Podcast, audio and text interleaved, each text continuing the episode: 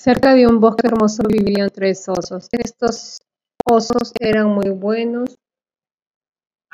Muy buenos habían construido una casa cómoda solamente con una puerta y una ventana. Uno de los osos era muy pequeño, uno de tamaño mediano y el otro muy grande. Tenía en la casa todo lo necesario. Tenía un plato pequeño para el oso pequeño, un plato mediano para el oso mediano